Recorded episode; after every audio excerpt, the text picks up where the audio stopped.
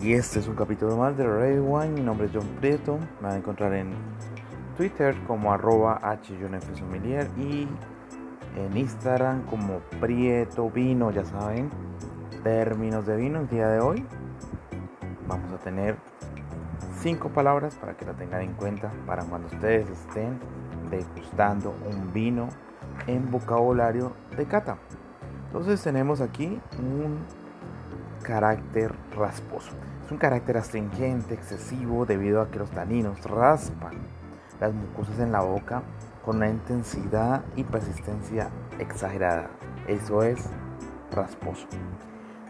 Otra palabra, resina.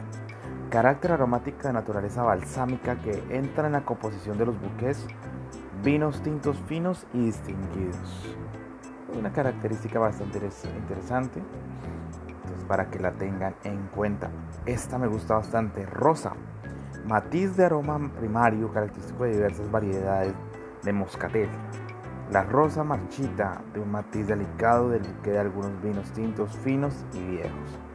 Algún, algún vino tinto que puede tener esas características del Barolo. Eh, hagan de cuenta rosas un poquito secas. Es el aroma de un buen Barolo. Termino 4 suave. Carácter gustativo ligado a cierto retroceso de tostaninos y la acidez, lo cual deja surgir la velocidad natural del vino sin excesos, suave. Y por último, pero no menos importante como dirían, hablamos de pleno. Se dice que un vino que parece llenar la boca por su riqueza equilibrada de sustancia, de ahí la impresión plenitud un vino que es bastante que es bastante sustancioso, te llena de sabores, te llena de aromas, te llena de todo en boca.